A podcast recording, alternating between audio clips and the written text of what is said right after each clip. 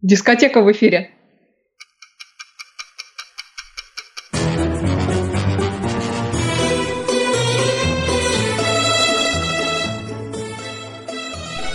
Сериальный час.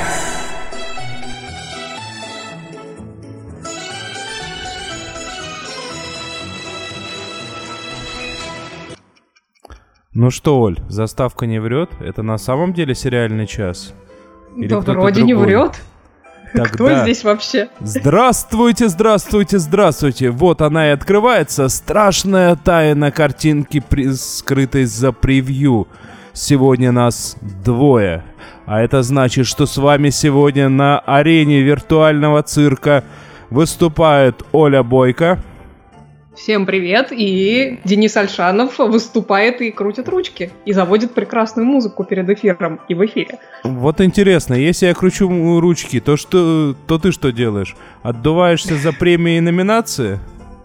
Ну, тоже вариант. Слушай, у нас тут э, все комментируют про музычку, которую э, ты поставил нам перед эфиром. Э, если кто-то будет нас смотреть на YouTube потом, то обязательно обратите внимание, это саундтрек, обработка саундтрека из Боджака Хорсмана. Ну, мы после Про эфира, который мы еще сегодня поговорим. Мы после эфира всем желающим скинем в нашу группу в Телеграме. Кстати, напоминаю, что у нас такая тоже есть так-то.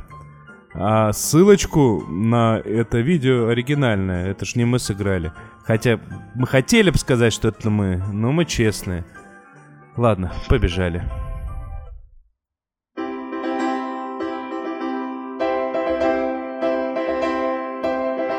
Премии и номинации.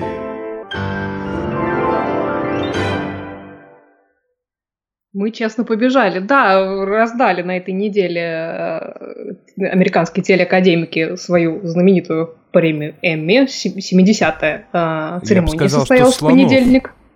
Слонов, слонов раздали, конечно. Нам тут э, рассказали, что сегодня день слонов. И что так нужно что если, делать если нас да, если нас слушают слоны, мы их поздравляем э, с этим прекрасным э, праздником. Да, вот, э, но тем не менее слонов раздали и и что? Я думаю, что ты, вот я я сейчас угадаю, э, точнее у меня есть две версии, за что ты порадовался больше всего. Я думаю, что ты порадовался больше всего за Билла Хейдера, который получил за Барри э, как лучший комедийный актер. Или за то, что наша любимая серия про Пикл Рик, Огурчик Рик, получила, получила премию Эмми. Вот ты знаешь, ты сейчас для меня столько открытий, столько открытий. Я не смотрел, кто что получил. У ну, меня своя премия Эми в голове, но я рад. То есть ты, ты сам вручаешь э, своим любимцам. Это вообще правильный подход, потому что академики академиками, а мы это у нас а своя золотая выдра. Да, ну, собственно, комментировать все, я думаю, смысла не имеет. Я думаю, список уже все видели. Я хочу сказать, что меня очень порадовало, что отметили академики очень мною любимый сериал э, The Marvelous Mrs. Maisel, удивительная миссис Мейзел. Аж 8 премий получил э, этот сериал. Насколько я понимаю, это для комедийных э, сериалов рекорд. Так что это меня крайне радует. Вот. А что еще э, очень меня порадовало, что получила Тэнди Ньютон, замечательная за Westworld, как лучшая э, актриса второго плана. Было несколько неожиданно, потому что там была сильная категория, но вот Энди Ньютон это, на мой взгляд, лучшее вообще, что есть э, в сериале Westworld, который для меня, в общем-то, не лучший сериал, но как бы имеет свои заслуги, тем не менее. Вот. А поздравляю э, любителей сериала «Американцы». Наконец-то хоть, хоть как-то его отметили. Матью Рис получил как лучший актер в драматическом сериале я видела радости, так сказать, э, поклонников этого сериала, и, насколько я понимаю, за сценарий э, также была им дана премия.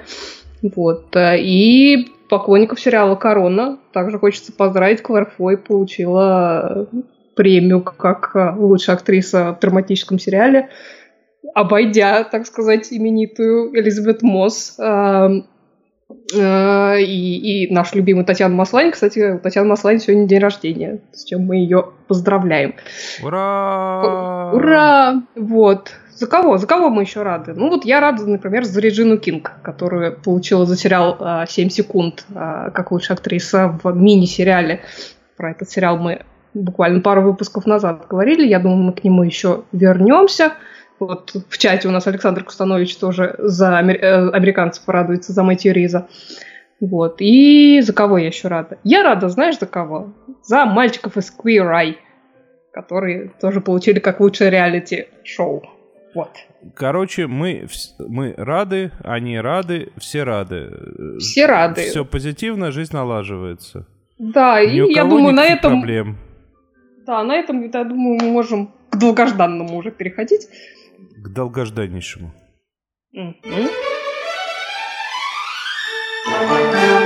Долгожданное.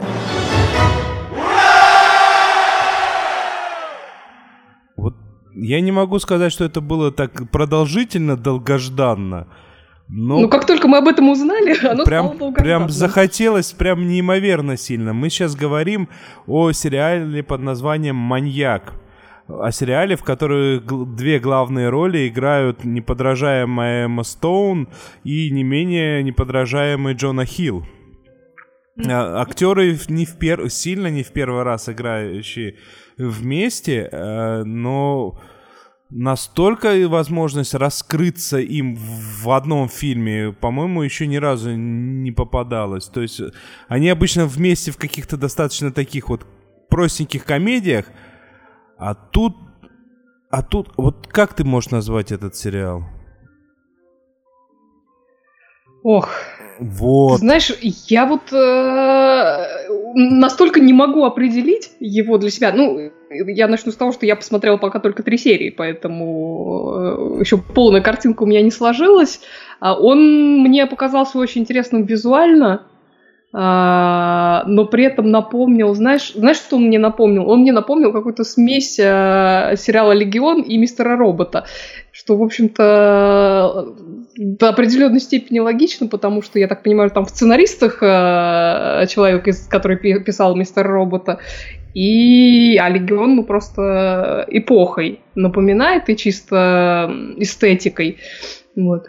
Но сюжетно я пока, честно говоря, потеряна. То есть э, там, конечно, как и в Легионе, очень интересное э, путешествие в человеческую психику, mm что, ну, в общем, тема-то, э, понятно, весьма, весьма, весьма нам интересная во всех ее проявлениях. Вот. Но пока я, я, честно говоря, теряюсь. Я не знаю, что про этот сериал сказать, потому что, мне кажется, он, знаешь, он смотрится как не как сериал, а он смотрится как фильм. И я понимаю, что я от этого фильма еще и третий не посмотрела, поэтому мне сложно какие-то впечатления выдать. Во-первых, он смотрится э, не, необычайно легко. Начнем угу. с этого. Во-вторых, то, что ты сказала визуально, э, он прям прекрасен. Они же сделали очень любопытную штуку. Э, ты, насколько я понимаю, в принципе, очень далека от компьютерных игр, но была такая компьютерная игра Fallout. Это прям культовая серия компьютерных игр про постапокалиптический мир, э, в которой сделали весьма любопытный шаг и визуально ее сделали э, ретро-футуристической. Но она 20 лет тому назад, и ретро-футуризм, он был в духе 50-х, э, 60-х годов прошлого века. Да, да, да. И вот я э, по картинке действительно это напоминает то, как э, а будущее снимали в 60-х годах. А нет, тут больше похоже то, как будущее снимали в конце 70-х. Ну, и в 60-х, 70-х. Там есть какие-то, мне кажется, это какая-то эклектика совершенная в этом и, плане. И тут меня кое-что подтолкнуло на весьма любопытный момент. А, так как я подзываю, что сериал вышел только вчера, и большинство еще не успели даже по серии посмотреть, хотя я знаю, что некоторые из наших постоянных э, зрителей и слушателей уже посмотрели далеко дальше, чем мы с тобой, Оль. А... Да, он Андрей Пилипенко писал, что уже седьмую серию смотрел. Так что он далеко впереди нас с тобой. Вот. Мне одна вещь очень сильно зацепила. Ты обрати внимание, то, что на технологическом уровне э, это, этот мир, он находится где-то в конце 70-х, в начале 80-х. Компьютеры mm-hmm. все какие а, да, вся да. техника какая, автомобили. В то же самое время а, такое ощущение, как будто в какой-то момент произошел скачок психотропных э, веществ, в результате они же смотрят рекламу в голове и за это получают деньги.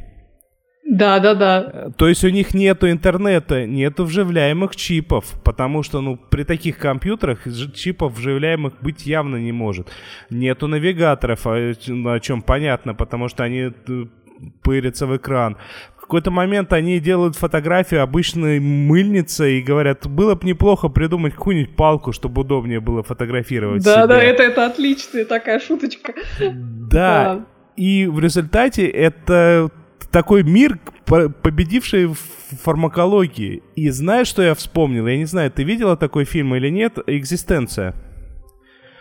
В нем еще э, снимался наш девятый доктор Эклстон, но не только.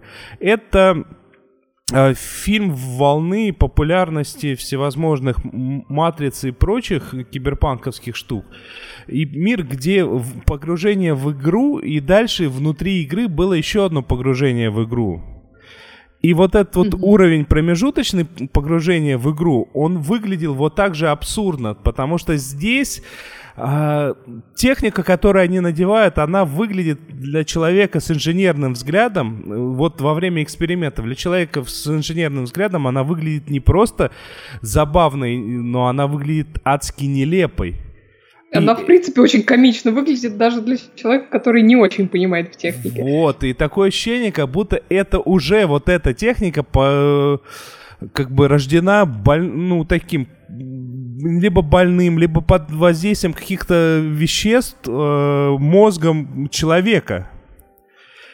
И вот угу. я очень хочу поскорее досмотреть до конца, чтобы узнать, так это или не так.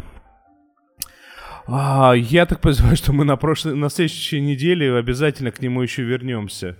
Обязательно вернемся. Я хочу только э, добавить еще, что, во-первых, делает этот сериал Кэрри Фукунага, которого мы знаем по э, сериалу True Detective, э, настоящий детектив. Вот. И еще играет там, помимо Эммы Стоун и Джона Хилла, там играет Джастин Тиру, э, тоже замечательный, э, которого ну, я знаю и люблю по сериалу The Leftovers, вот, но он, в принципе, очень хороший актер, и здесь у него очень ну, появление э, довольно комичное, причем Сначала он появляется в да, рамках да, да. ролика, роль, промо-ролика, значит, программы фармакологической, в которой, собственно, принимают участие наши главные герои. Вот, и мне очень нравится концовка этого ролика, когда он такой, ну, он такого играет ученого, значит, и он так толкает, э, значит, речь, что вот какое у нас замечательное исследование, все такое, и потом он пытается ручку прицепить на карман, и у него эта ручка не цепляется, и он так, как, как ты пытаешься сделать вид, ну, так и должно было быть, это очень было смешно. Вот. А потом, когда он появляется уже как э, непосредственно герой, а не как э, участник ролика, там у него тоже очень сильный вход. Я думаю, что те, кто видел, это... понимают, о чем я говорю, это, это очень комично. Это очень смешно, но надо сказать, что тут в принципе очень много хороших, сильных актеров, потому что отца э, Джона Хилла, его персонажа, играл никто иной, как Гебриэл Бирн, хорошо нам известный, э, мягко выражаясь, по культовейшим фильмам вроде «Перекресток Миллера», так-то, и там он был в главной роли. Ну да. Да, то есть тут очень команда сильная, прям ух, да, ну, в общем, в принципе, все вернемся. актеры э, хорошие. Хорошие, мы обязательно э, вернемся. Салли Филд там, кстати, играет тоже очень известная, очень хорошая актриса. Вот. А вернемся обязательно. Вот Алексей Козлов пишет, что если это не банальные серийные маньяки, то можно глянуть. Нет, это совершенно не банальные серийные маньяки, это скорее маньяки научные. А, там имеется в виду, откуда название маньяки. А, это люди с э, какими-то глубинными проблемами психологического толка, и они принимают участие за деньги в экспериментах фармкомпаний, которые должны создать какую-то универсальную таблетку лечения. Только вот в процессе лечения они как-то погружаются вовнутрь своего сознания, и их сознание строит им такие картины неимоверно странные, что это все маньячество в чистом виде. Угу. Ну, так что это научно-популярные маньяки. Ладно, побежали между тем мы дальше. Давай. Досмотрели. Между тем я досмотрел другое маньячество под названием Castle Rock. Ну-ка, ну-ка. И что я могу сказать? Э, э, если не считать того, что это не экранизация в чистом виде э, Стивена Кинга, это как бы создание чего-то своего авторского в мире Стивена Кинга, то это прямо-таки было, была бы лучшая экранизация Стивена Кинга, в принципе. Вот прям идеальнейшая экранизация.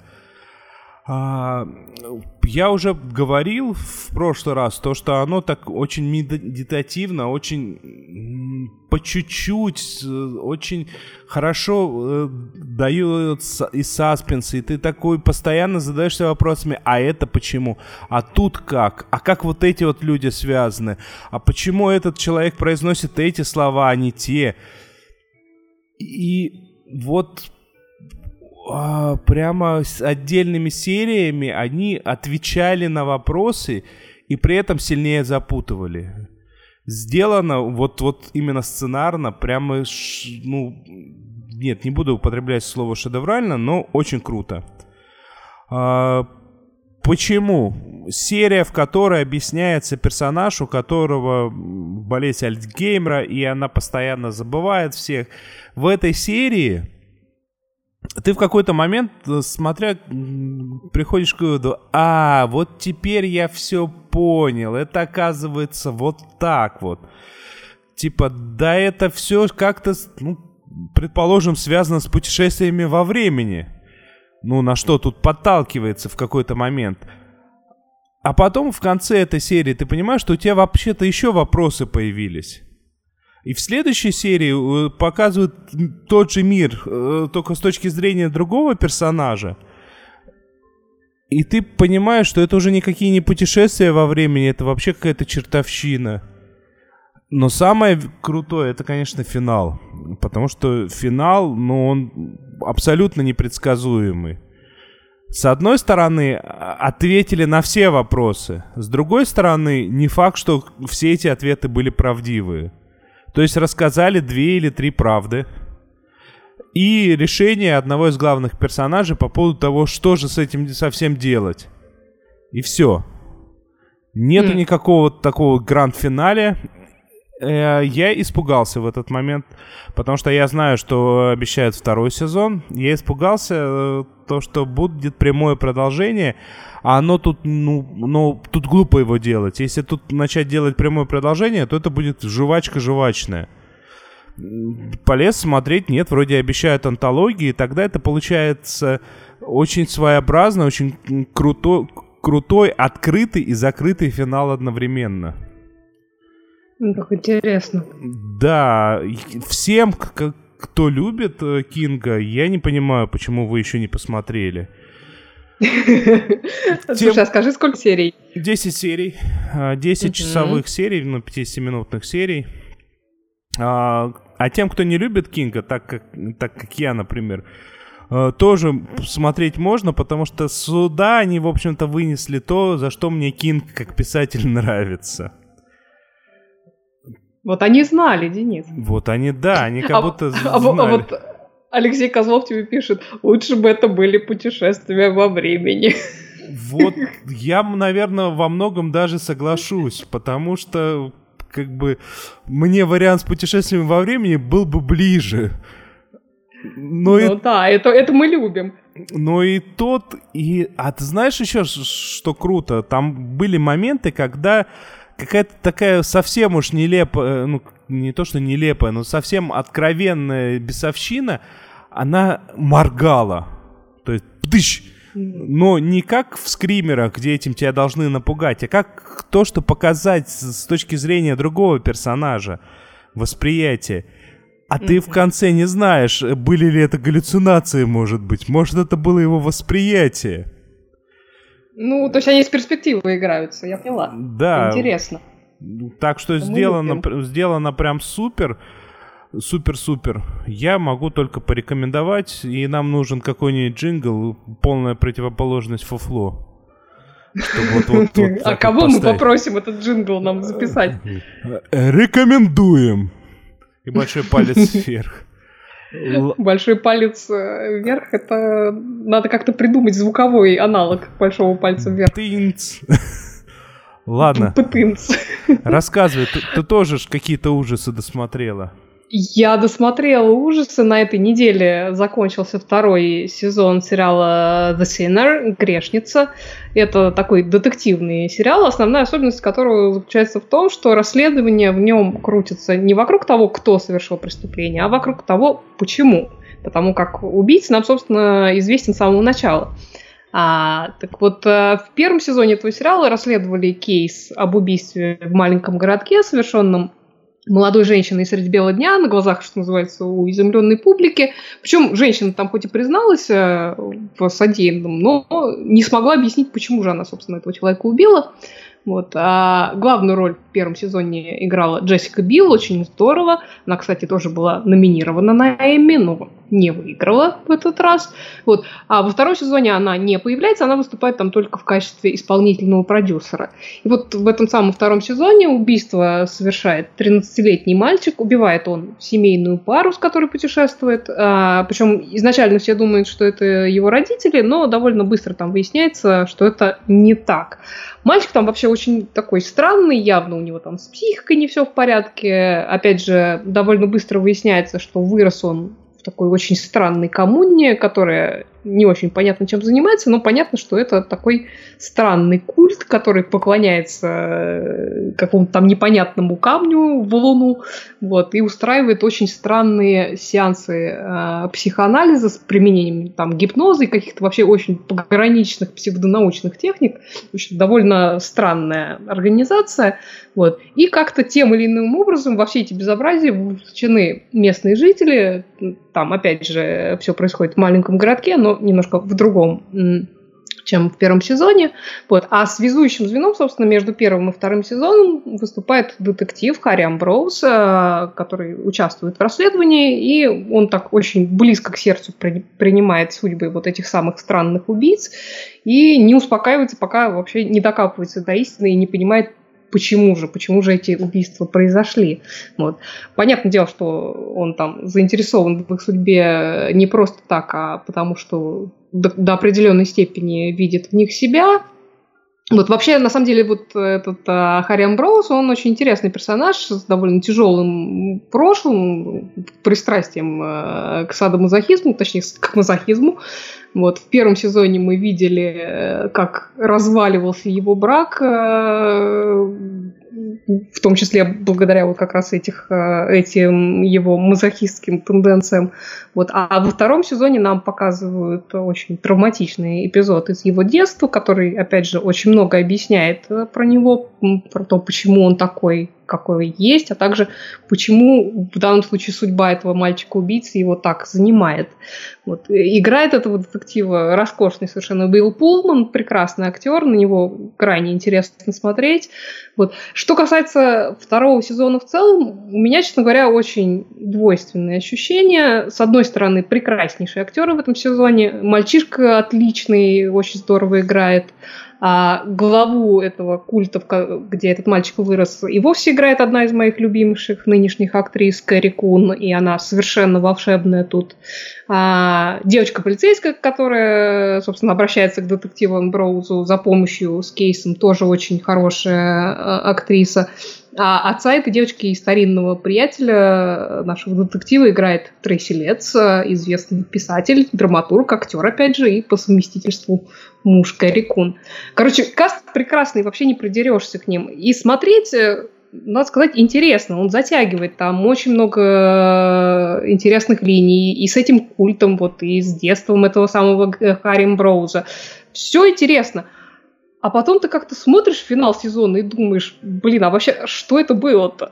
Вот э, чем мне понравился первый сезон э, этого сериала, он не то, что он был какой-то там сверхоригинальный, нет, он, в общем-то, оригинальным не был, но он при этом не был очень предсказуемым.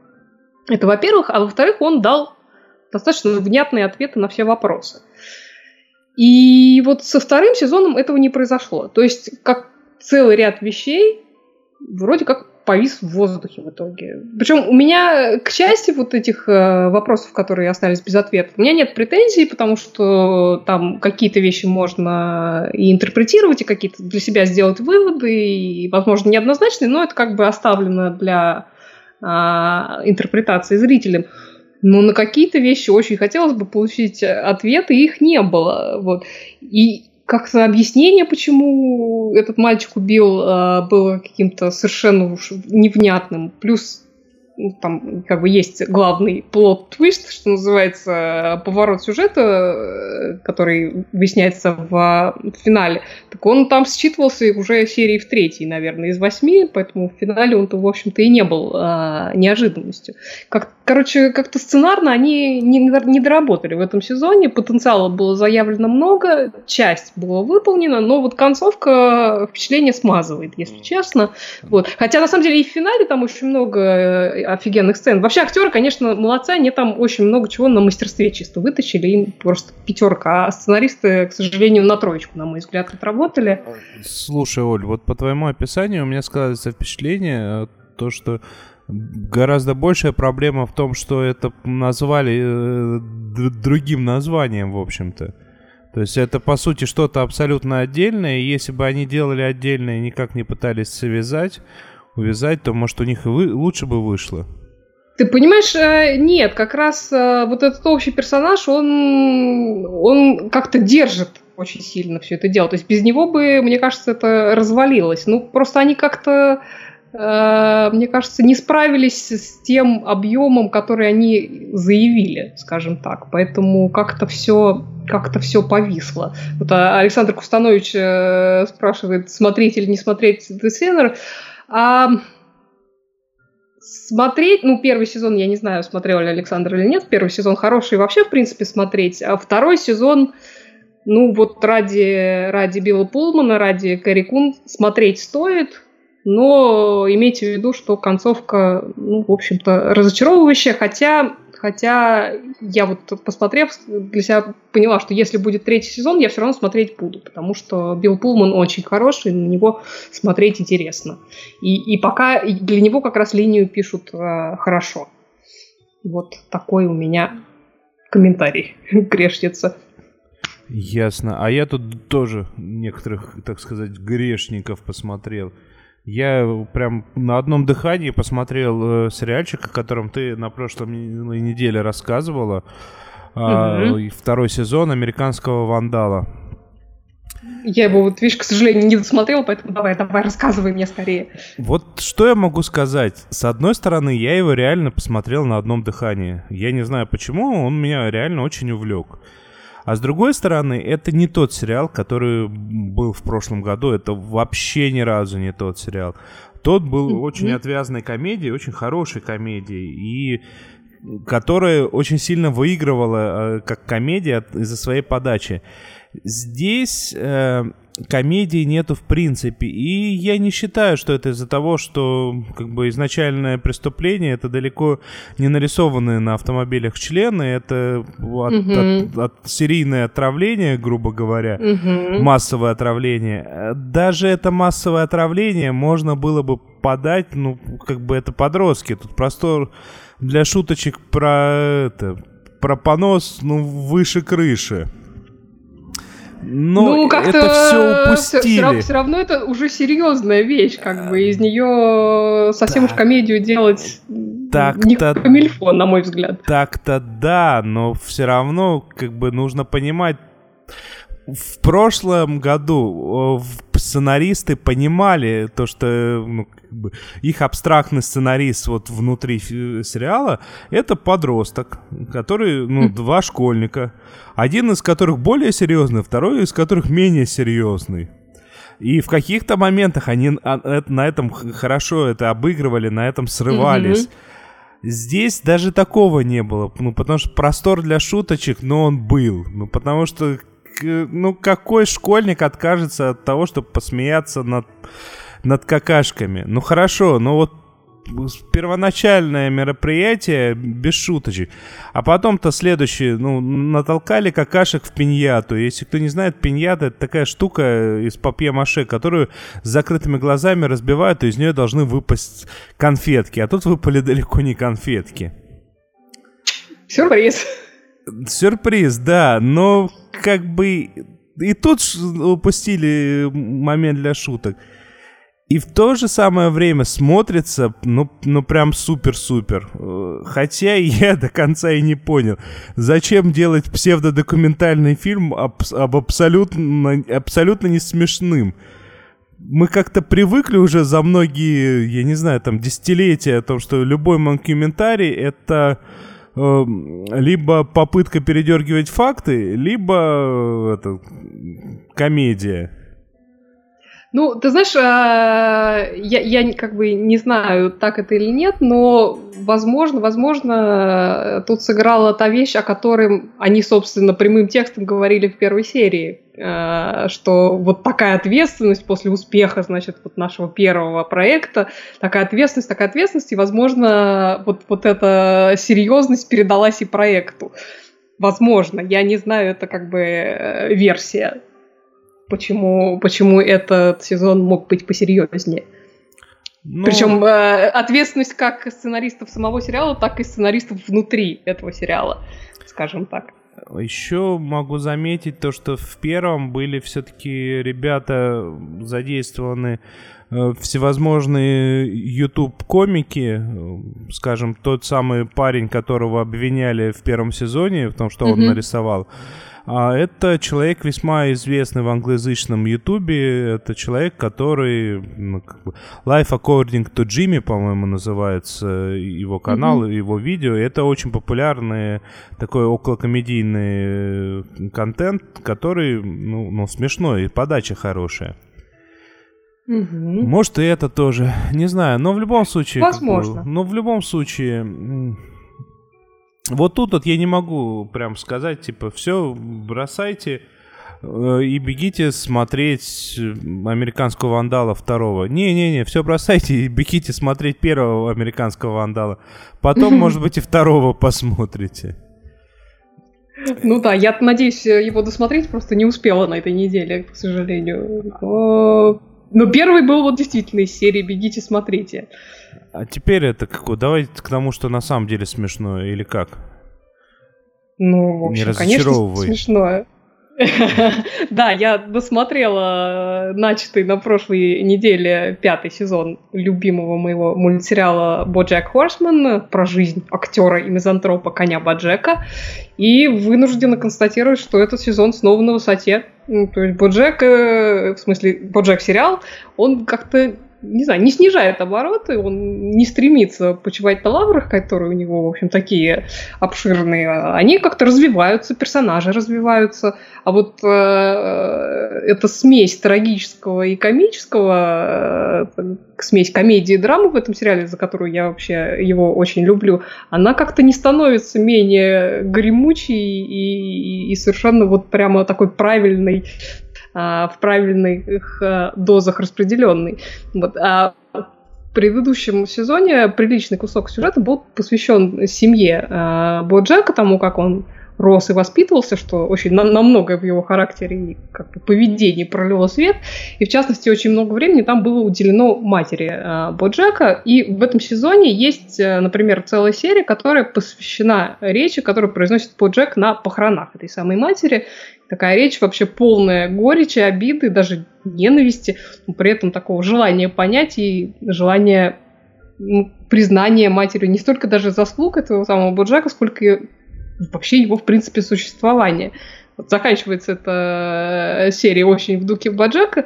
Вот, но при этом, вот удивительно, эта серия это вот такой длинный монолог. Но при этом он смотрится и слушается совершенно на одном дыхании. Это очень-очень здорово. Заканчивается, опять же, говорю, очень смешно. И прямо обязательно-обязательно Расскажи какую-нибудь смотреть. Шутку. Нет, ну я не могу ну, ну рассказывать ну, шутку. Нет, нет, ну я только. Ну, самую плохую. Ну, не смешную давай.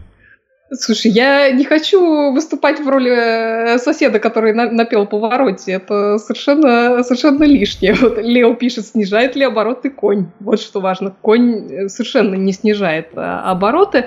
Вообще, сквозной сюжет этого сезона, он связан э, То есть со съемками. силы у него растут. Да растут, растут. Вот он, в этом сезоне они снимают новый э, телепроект Боджек, э, детективный сериал Филберт, э, проект, который должен быть, собственно, вот триумфальным возвращением Боджека на телеэкраны.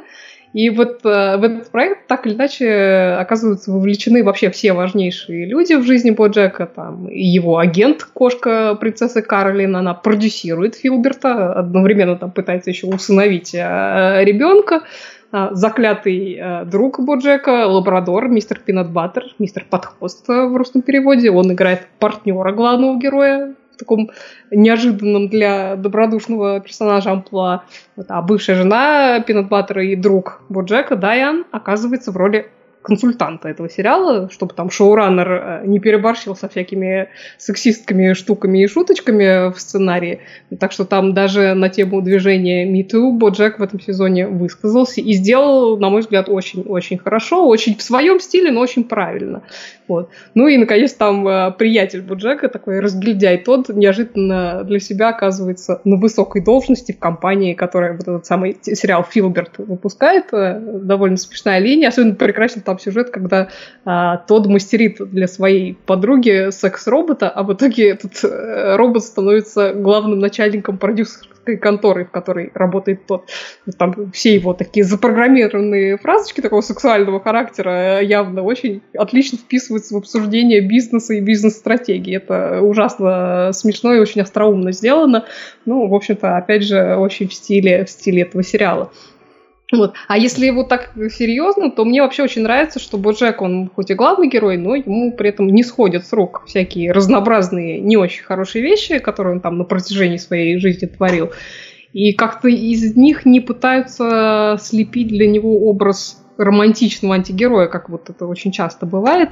И опять же, мне нравится, что при всем, при том, что это очень смешной сериал, вот действительно, он совершенно не мрачный, при том, что там довольно много драматичных вещей происходит, но он смешной всегда. Но при этом они достаточно серьезно относятся к теме, связанной с депрессией главного героя, там, с его алкоголизмом, с его наркотической зависимостью. И при этом это не значит, что они все это очень суперсерьезно показывают, но опять же, нет в этом какого-то гламура. Это показано достаточно жестко, это показано достаточно честно, и Боджек хоть и пытается вот всячески избегать каких бы то ни было действий, э, чтобы признать и решить эти свои проблемы, но как бы все равно вынужден это делать. Это очень правильно. Как бы, э, опять же, об, об этом, этому посвящена как раз линия со съемками этого сериала, когда там э, Даян, которая консультант на проекте, понимает, что э, собственно, и благодаря тому, что она в этом проекте участвует, э, герой стал почему-то всем очень симпатичен, и они готовы ему просто так простить все его, э, все его недостатки, что, в общем-то, далеко не цель ее была, и она об этом очень жестко высказывается.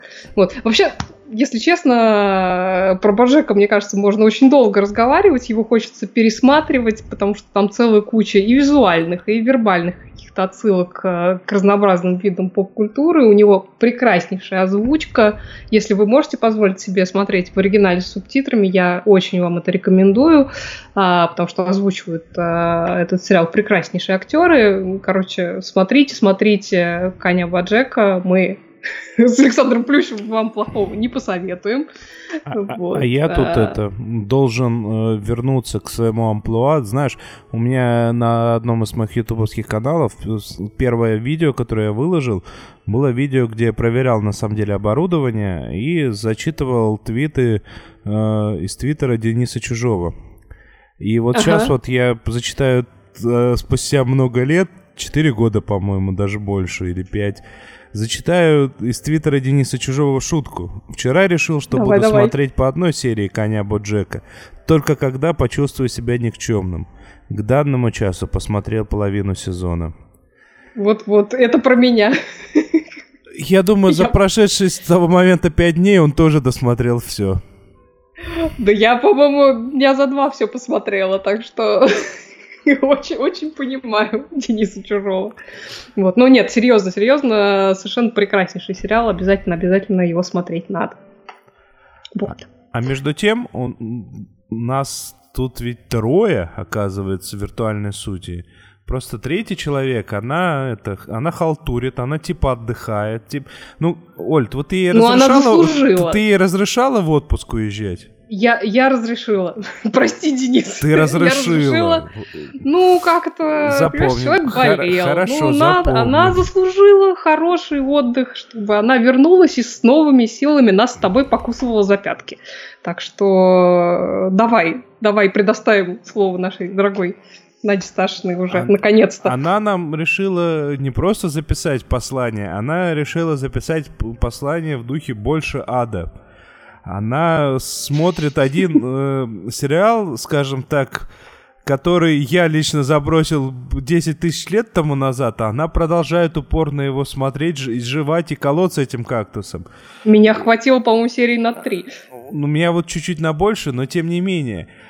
И в результате у нее появилось предложение, обращение прям ко всем нашим теле- и радиослушателям – Уважаемые, если у вас где-то, вот вы смотрите сериал, и вот в какой-то момент он становится, ну, такой тупой, вы вот эти вот все вот моменты э, смешно записывайте, можете не смешно, можете честно, и отправляйте нам, потому что у нас теперь будет такой редкий, но, я надеюсь, меткий момент с пересказом всех этих а, адов и, и прочих кошмаров. Здравствуй, дружок! Сегодня я расскажу тебе сказку про Шерлока Холмса, инновационный бронежилет, червяков и пауков. Если что, не пугайтесь, это была не Надя. Вот сейчас будет Надя. Just imagine. Жизнерадостная лаборантка проводит экскурсию для школьников – она работает в червивой лаборатории. Ну, в лаборатории про червей. Она главный помощник главного червевода американского королевства. И она говорит, что у нас тут самая главная червивая лаборатория, мы тут занимаемся производством червивого помета, и самое главное – это отделить, отделить червивый навоз от самих червяков. И давайте мы сейчас с вами вот покрутим вот эту ручку, и наш червивый комбайн отделит как раз червяков. А нужен доброволец, и вот доброволец, значит, хоба, она крутит ручку, и вдруг вместе с червяками там начинают падать кусочки, кусочки костей человеческих, на минуточку. Ну, в общем, короче, вы догадались, это убийство – ну, правильно, у Шерлока Холмса всегда же убийство. Вот. Ну, и короче, вот Шерлок наш с Джоан Ватсон расследует это убийство. А убитым оказывается главный червевод Америки, а убийца очень умело запутал следы. А червевод, оказывается, пользовался большим успехом у женщин. А, более того, выяснилось, что записи с камер наблюдения кто-то умело подменил, потому что червевод заходил в лабораторию совершенно не в той одежде, в которой он был потом типа убит. Вот, сначала заподозрили секьюрити, но он сказал, что его червевод сам попросил заменить записи, потому что у него была тьма любовниц у червевода, не у секьюрити. И когда он с ними встречался в лаборатории, секьюрити ну, должен был подменять. Ну, вы поняли, да? Короче, потом часть расследования заняла расшифровка, кто же был любовницами червевода. Так оказалось, что почти все. В общем, все были любовницами. А как они это выяснили?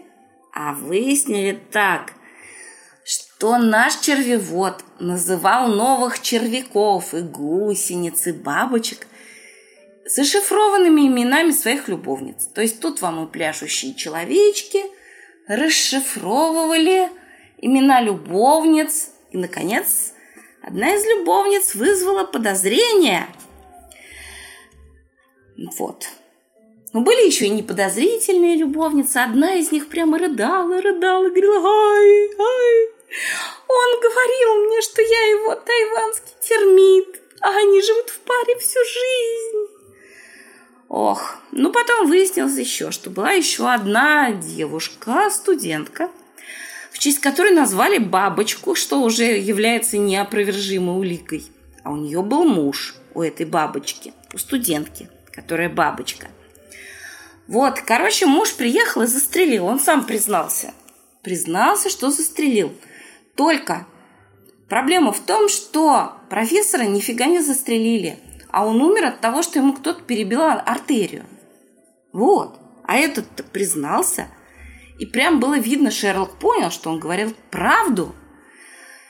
Тогда они с патологоанатомом посовещались и поняли, что в профессора действительно стреляли. Но он умер не от этого, а от пуль его защитило нечто, что похоже на бронежилет. Какой такой бронежилет? Кто такой этот потерпевший? Куда пошел? в каком бронежилете. Оказалось, он был в какой-то волшебной водолазке. Водолазка была плотная, как бронежилет. Ему выстрелили в грудь три раза, но водолазка его защитила. Короче, это все очень странные факты. Значит, потом выяснилось, что он работал там, забыла что-то такое по грантом какого-то мужичка.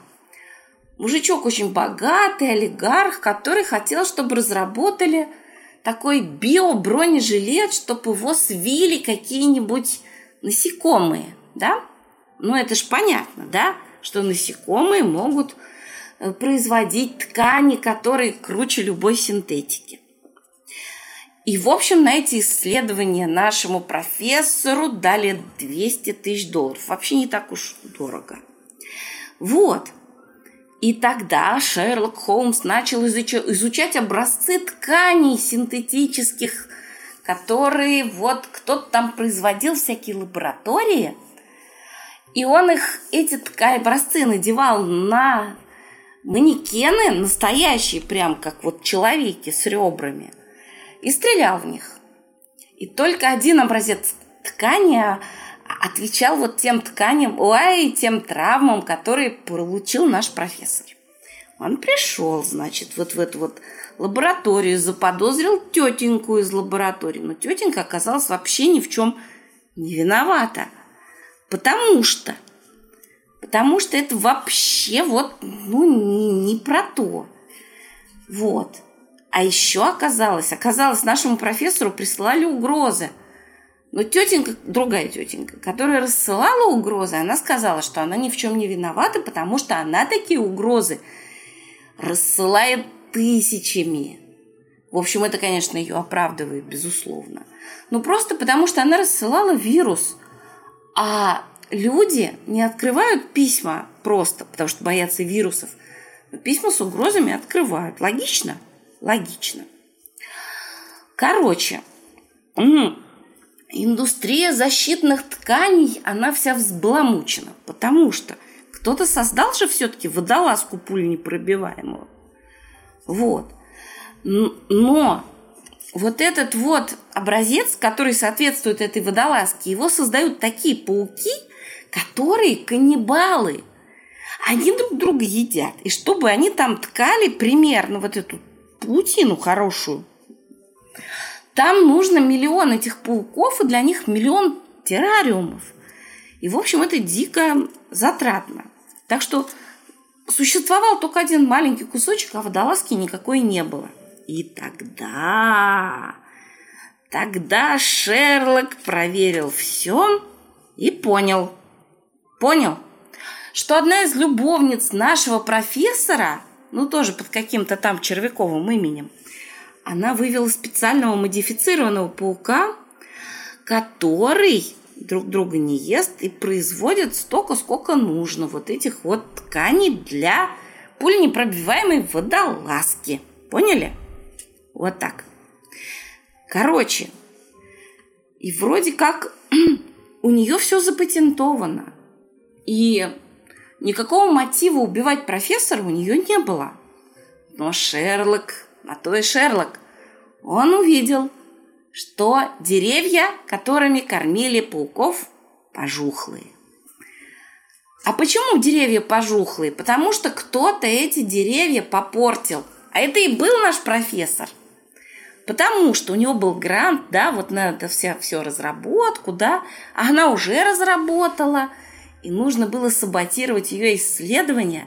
Поэтому он отравил деревья, которыми она кормила волшебных пауков. Вот. Ну, ну, ну. И за это она его убила, вот и все. Понятно же? Я себя почувствовал только что пожухлым деревом.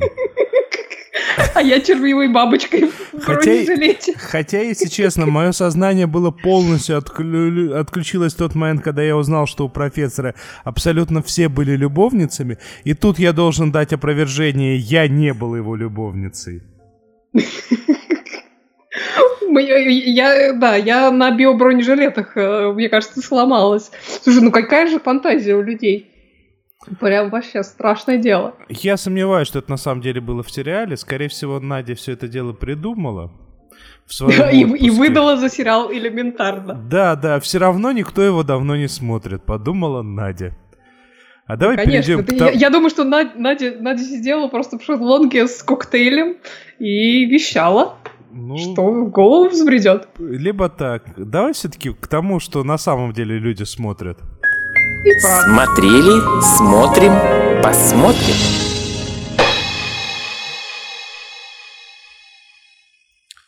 У нас там чуть выше э, кто-то задался вопросом. Александр Кустанович. Да, точно, Александр спрашивал. Кустанович. А кто начал смотреть The Purge?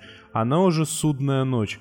Я могу ответить на этот вопрос честно. Я ну, начал. А, еще честнее могу ответить, э, даже не так. Я начал, не знаю почему.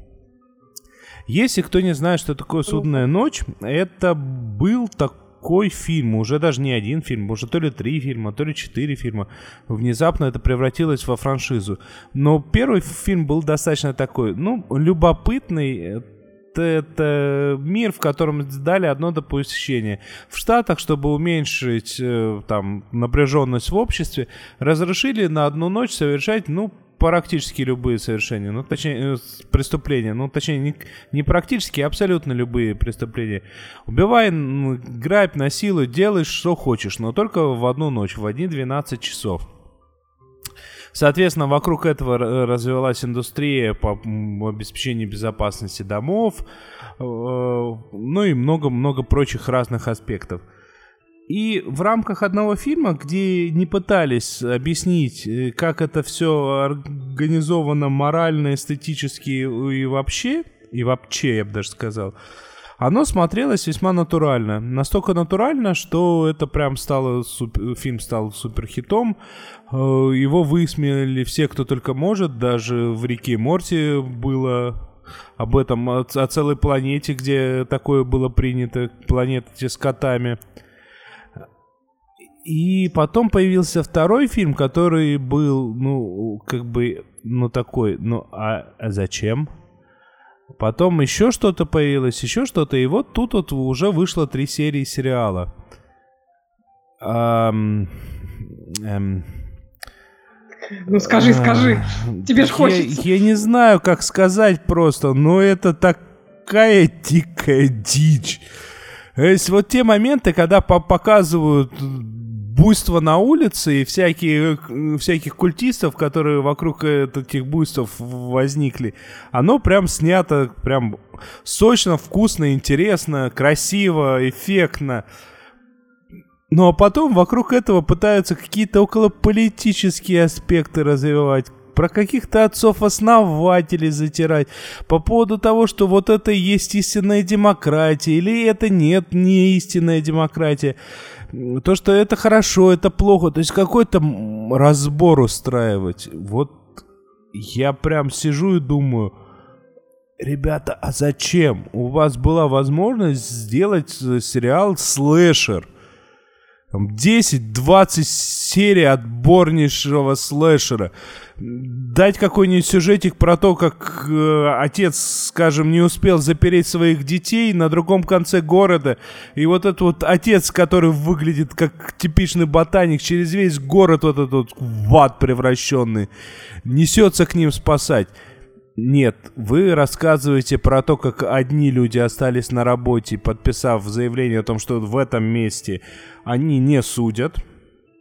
Другие люди э, собрались на какую-то супер вечеринку, где собирают деньги на благотворительность и при этом смотрят, как кто-то там на улице устраивает дикие гонки. А третьи люди работают на скорой помощи, потому что есть негласный закон, хотя никакие законы не действуют, что медиков ни того не мочат. Если вот они... Я им даю еще возможность. Я две серии посмотрел. Я еще серию, может, еще две посмотрю. Если они не справятся и дальше будут пытаться что-то умное из этого сделать, я смотреть не буду. Это Слушай, мое предупреждение. Я, вот уже э, на, на фоне вот этих э, бабочек э, в этих вроне водолазках мне даже это не кажется никаким бредом. Вот ты чего, все познается в сравнении, понимаешь? Ну, если только так, если только так. Ну что, успеем мы еще про одну новинку? Давай. Да, на, на этой неделе на Netflix вышел новый сериал под названием The Good Cop, э, хороший коп, э, с Джошем Гробаном в главной роли. Джош Гробан известен больше как музыкант, ну, по крайней мере, мне, но оказывается, он еще и актер. Вот. Вообще, на самом деле, новость о выходе этого сериала должна заинтересовать в первую очередь Надю Сташину. Надя, на заметку тебе не смотри про, про бабочек в водолазках. А, From the creator да. of Monk. Да, потому что делает э, этот сериал Энди Брэкман, он же создатель как раз Надиного любимого сериала «Монк». Так, так что, если вы, как и Надя, этот сериал любите, то возьмите на заметку. А, поскольку это Netflix, то вышел сразу весь э, первый сезон сериала «Хороший коп», и Состоит он из 10 серий, я пока успела только пилотную серию глянуть. Пока мест это такой вот э, плюс-минус. Да, ты что-то мне говоришь, Денис? Нет, нет, я молчу. Э, да, это у меня, видимо, что-то со звуком произошло.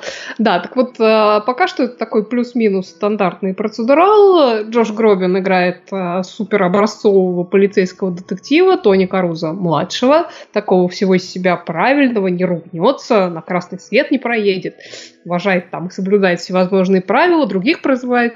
Ну, в общем, такой вполне себе правильный зануда, не лишенный, в общем-то, некоторого обаяния, но вот по первой серии, я бы сказала, ничего особенного. И вот у этого правильного такого парня есть папаша, Тони Карузо старший, он бывший коп, э, причем очень толковый коп, которого за 7 лет до того посадили за коррупцию. Вот. И на момент э, как раз начала сериала он буквально там несколько месяцев как вышел по УДО, есть у него там курирующий офицер, который э, там всячески его пытается защитить от того, что чтобы он обратно в тюрьму не загремел. Вот. Причем это, э, это тетенька полицейская, она явно там кандидат на главный любовный интерес главного героя. Вот. И, собственно, вот этот папенька, он вообще жжет напалмом, он такая полная противоположность сыну, он такой бесшабашный, картежник, выпивоха, любитель крепких выражений. Ну, в общем, такой весь себя развеселый, немножко даже пока что стереотипный итальянец. Вот. А поскольку выпустили его на поруки, то вот этот самый Тони старший поселяется в доме у сынуля, ну, соответственно, для, видимо, для усиления комедийного эффекта. Вот. Ну и как раз первый кейс этого сериала – убийство чувака, благодаря показаниям которого, собственно, погорел как раз в свое время Тони старший и еще целый ряд коррумпированных полицейских, и, собственно, все дружно сели в тюрьму. Естественно, подозрения э, тут же э, падают на папашу, бросают тень на сына, и все это приходится срочно расследовать, э, чтобы спасать репутацию. Ну, в общем, как-то так все очень стандартненько, но довольно, довольно мило. Они, правда, как бы а, пытаются делать какие-то комедийные вставки, но вот как-то в первой серии это было не очень удачно, на мой взгляд, там все это очень стандартные и не очень смешные гэги, вот. Но, тем не менее, парочку серий я хотя бы еще гляну, может, она там разойдется, вот. Ну и, глядишь, Надя Сташна посмотрит и скажет свое веское слово как специалист по творчеству Энди Брэкмана. Ну, в общем, если вы любите такие легенькие детективные сериалы, то я подозреваю, что этот сериал вам можно глянуть. Называется, еще раз напомню, The Good Cop, э, хороший коп. Ну и предлагаю вот. завершить вот небольшими э, письмами, которые к нам пришли в нашу замечательную редакцию. Ой, по, по традиции, я, как всегда, зачитываю то, что прислала Евгения. Хотя в этот раз Женя не постаралась, скобок не пораставляла, смайликов мало. Ну, и тонациями выделяй. Спешу бегу рассказать... Скажу... А, спешу бегу рассказать... Отзываться по рассказу служанки. Улыбающийся смайлик. Ну, досмотрела я второй сезон. Что хочется сказать? Наверное, не стоило смотреть его прямо сразу, а подождать какое-то время, потому что второй сезон на фоне первого меркнет совершенно. Причем во всех смыслах, и на эмоциональном уровне, и на сюжетном, и на визуальном. Фишкой первого сезона была его невероятная красота, еще и новизна и постепенное погружение в странный, пугающий, но интересный мир. При этом поймала себя на том, что сцены изнасилований или насилия в целом, физического и психологического, не вызывали у меня никакого отторжения, потому что в целом ситуация, сложившаяся в сериале, казалась совершенно дикой и невероятной. Да при этом во всяких фэнтези про магию я всем сопереживаю и импотирую, а тут как-то не пошло в этом плане. Ну и хорошо, наверное. И все-таки пару раз сериал заставил задуматься о том, что такое в принципе реально. Не в смысле создать какой-то там гелиад женщинами-рабынями и женщинами-инкубаторами, а в смысле воспользоваться тем же способом, подготовить бойцов под шумок, продвинуть бесчеловечные законы, закрыть границы, ну и что-либо с этим поделают. А, люди.